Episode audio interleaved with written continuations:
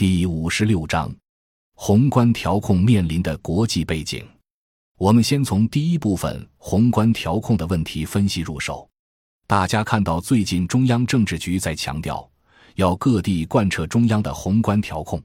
很多企业，包括各个地方，都在担心宏观调控到底持续多久，国家计划会不会进一步卡紧，人民银行会不会紧缩银根，银行利息会不会进一步提高。如果这些大家担心的现象都出现，肯定会导致各个地方的经济建设放缓。所以，人们现在对宏观调控普遍持有一种不那么认同或不那么适应的态度。在最近一系列会议上，中国周边国家对中国经济以宏观调控政策来实现经济减速，也纷纷表示不理解。尤其是那些在中国周边资本市场以中国概念来炒作金融投机的大投资商，更是持负面评价。因为中国一提出宏观调控，周边股市的中国概念股就纷纷下滑。而二零零三年中国经济态势表现非常好的时候，国际上大的机构投资人都在中国概念炒作上挣了大钱。现在他们说丢钱了，丢钱的当然会有意见。当然会不满，还有人说中国经济已经成为世界经济增长的发动机，你们这个发动机要减速，整个世界经济的车怎么能走得下去呢？于是批评声一片。可见国际上的批评其实是有很强的利益相关的。什么利益相关呢？就是国际上金融资本泡沫在放大。那么为什么东北亚地区反应更强烈呢？原因之一是日本二零零三年增发了二十万亿日元。大家知道，这些增加的货币资本要进入国际资本市场获利。到今年，即二零零四年，日本计划再增发一百四十万亿日元，当然也大部分要进入国际资本市场。你们知道，这些所谓世界硬通货国家，货币发行早已经脱离了传统的货币理论。它的发行并不必根据自己国家的生产，也不必根据国际市场交易。总之，可以不根据实质经济需求。那货币发行主要根据什么呢？要我看，一定程度上是资本与政治的联盟的需求。日本为什么超发日元？是因为二零零三年中国经济增长速度很快，中国的外汇储备成为世界第一，超过了日本。此前，日本是世界第一。大概四千多亿美元。二零零三年，中国官方外汇储备就达到大约四千亿，民间外汇存款还有一千多个亿，加在一起总共达五千多亿美元。如果再加上香港的大约一千亿外汇储备，中国就有六千亿左右。于是，中国超过日本，成为世界第一。而这部分外汇储备过去又有大约百分之七十是美元。美元外汇储备中又有百分之七十至百分之八十是在美国资本市场上，因此，中国外汇储备的大量增加，就意味着中国在美国资本市场的份额增加，这就导致了一个大家都能从报纸上看到的说法：中美两国之间的关系处在历史最好时期，那就意味着中国在美国资本市场的投资是最高的，因为美国是典型的资本经济。尤其重要的是金融资本经济，那美国自然会明白中国的资本投资在美国资本市场的作用。大家知道，外资进入美国资本市场最高时达到三千多亿。二零零三年，中国在美国资本市场上买美国政府债券，进入美国的资金规模大约是一千五百多亿。而美国如果有经济危机，那往往是外资进入美国资本市场的总量大幅度下降。记得两千年我在美国杜克大学进修的时候，有些参与资本市场的华人朋友们问我华尔街股票市场会怎么样。我说有个规律，只要把握了，你们就可以挣钱。什么规律呢？就是你们看外资流入美国的速度和规模。如果外资流入美国的速度下降，规模也大幅度减小，那美国资本市场肯定要下滑；反之则会上升。二零零三年。中国增加了对美国资本市场的投资，是导致中美关系形成历史上的最好时期的主要原因之一。大家也知道，客观上现在美国是世界上的一超，或者叫独霸天下。日本、韩国这些国家都跟美国有紧密战略关系，而在这种情况下，日本超发二十万亿日元，就导致日本可以增加一千八百亿美元左右的外汇储备，使日本从原来四千多亿的外汇储备在超发的情况下进一步超过中国，再成为世界第一外汇储备大国，以此来跟美国建立更为紧密的资本同盟关系。我不知道大家听明白这个道理没有？这个国际战略格局变化不靠老百姓的情绪，不取决于主观愿望。而靠大资本之间的战略关系。二零零四年发生钓鱼岛事件以后，日本就说：中国如果在钓鱼岛这个问题上与日本发生冲突，美国是不会坐视不管的，是会站在日本一边的。等等。也许这是因为二零零四年日本新增发的一百四十万亿日元将会进一步提高日本在美国资本市场的份额。这其实仍然是资本的力量。大家也明白。很多青年朋友认为，现在政府把台湾问题国际化了，老反复去跟美国讨论台湾问题，这样不对。而其实，这些反对也只是情绪的表现。你不得不看到台湾的战略地位。如果我们把台湾统一了，而且军事上也统一的话，那么中国的战略前沿将从台湾向西太平洋延伸几百海里，整个东北亚地区的战略物资运输。完全在中国的控制之下，因此，日本对台湾问题必然做出最强烈的反应。从国际地缘战略来说，日本为什么自甲午海战之后强迫清政府割让台湾？那是因为要保证海洋运输。日本是几乎没有工业化资源的国家，到目前为止是世界第一大进口国，而它的石油百分之七十以上来源于中东。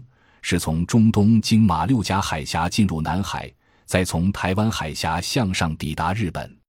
由此可以说，中国的台湾是日本人的生命线。但对中国来说，我们的主权不可放弃。别看这是个岛，很大程度上会直接影响东南沿海对外开放。而一旦他追求正式独立，就不可能是一个平和的过程。世界范围内的大多数国家和民族独立。去独立从来就都必然伴随着冲突、战争，很难短时期解决。因此，我国沿海这一带还有可能在冲突的状态之下有一个和平稳定发展的条件吗？绝对不可能。所以，台海的战略地位重要，当然是西太平洋地区所有的经济体都要关注的。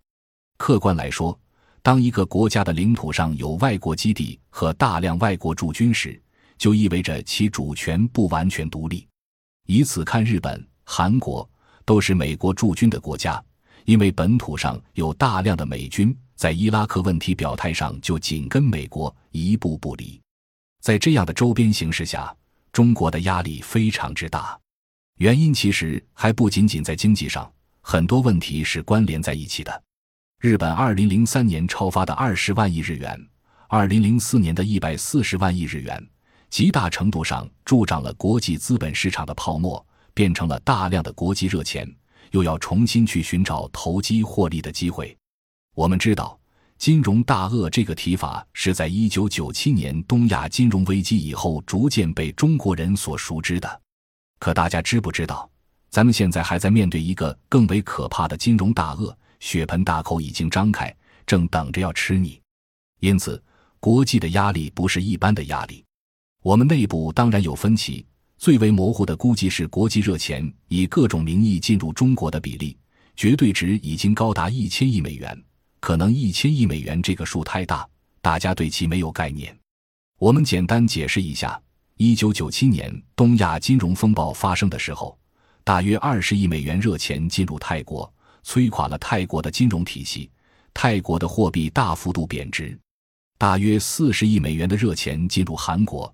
就把韩国的金融体系搞垮，最后为了重建货币体系，韩国的老百姓捐献自己的黄金首饰，因为国家需要有足够的黄金储备，其所发行的货币才能保住兑换率。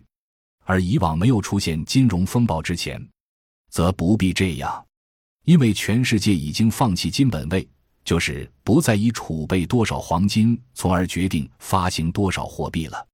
但为什么韩国老百姓要捐献自己家里边的这点金首饰，帮助政府来发行货币呢？是因为货币体系垮了。同样道理，你们看印尼、看马来西亚，看看周边的那些东亚国家，都是不过几十个亿美元国际热钱就能叫做金融大鳄，就能摧毁一个国家的金融体系，而且根本不会看到鳄鱼会流下眼泪，这不亚于战争造成的破坏。但是大家也应该记得，一九九七年香港回归以后，四十多亿美元国际热钱流入香港，最后大败而逃。为什么？根本就不是因为香港有最自由的资本市场制度、最自由的市场经济制度、最民主的什么制度。现在香港的一般人所讨论的那些问题，完全是猴吃麻花、蛮拧。实际情况是，中国人讲面子，不可能。香港刚一回归。刚宣布是一国两制的典范，就立刻让香港经济垮掉，这是不能允许的。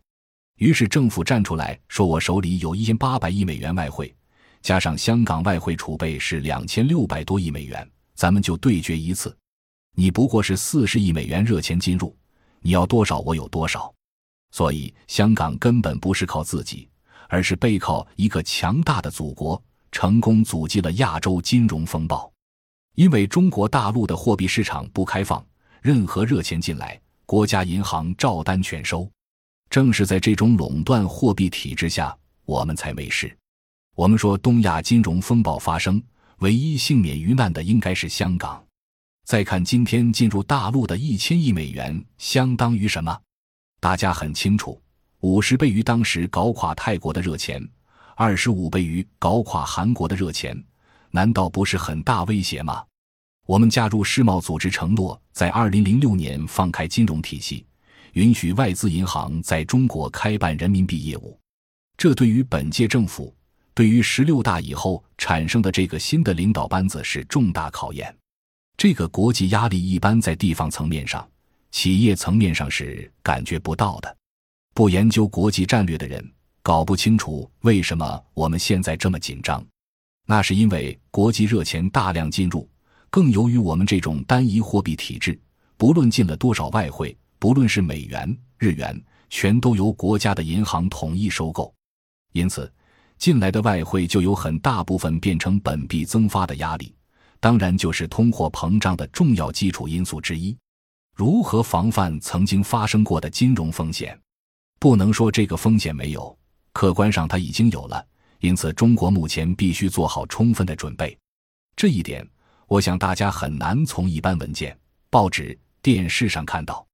跟大家把国际上的重大风险和已经在我们国内发生作用的情况做一个归纳，介绍一下，以免大家不理解为什么现在中央出台宏观调控政策。最近，我见到香港大学的一个金融专家，他告诉我。进入中国的热钱百分之六十来自于日本，百分之四十来自于美国。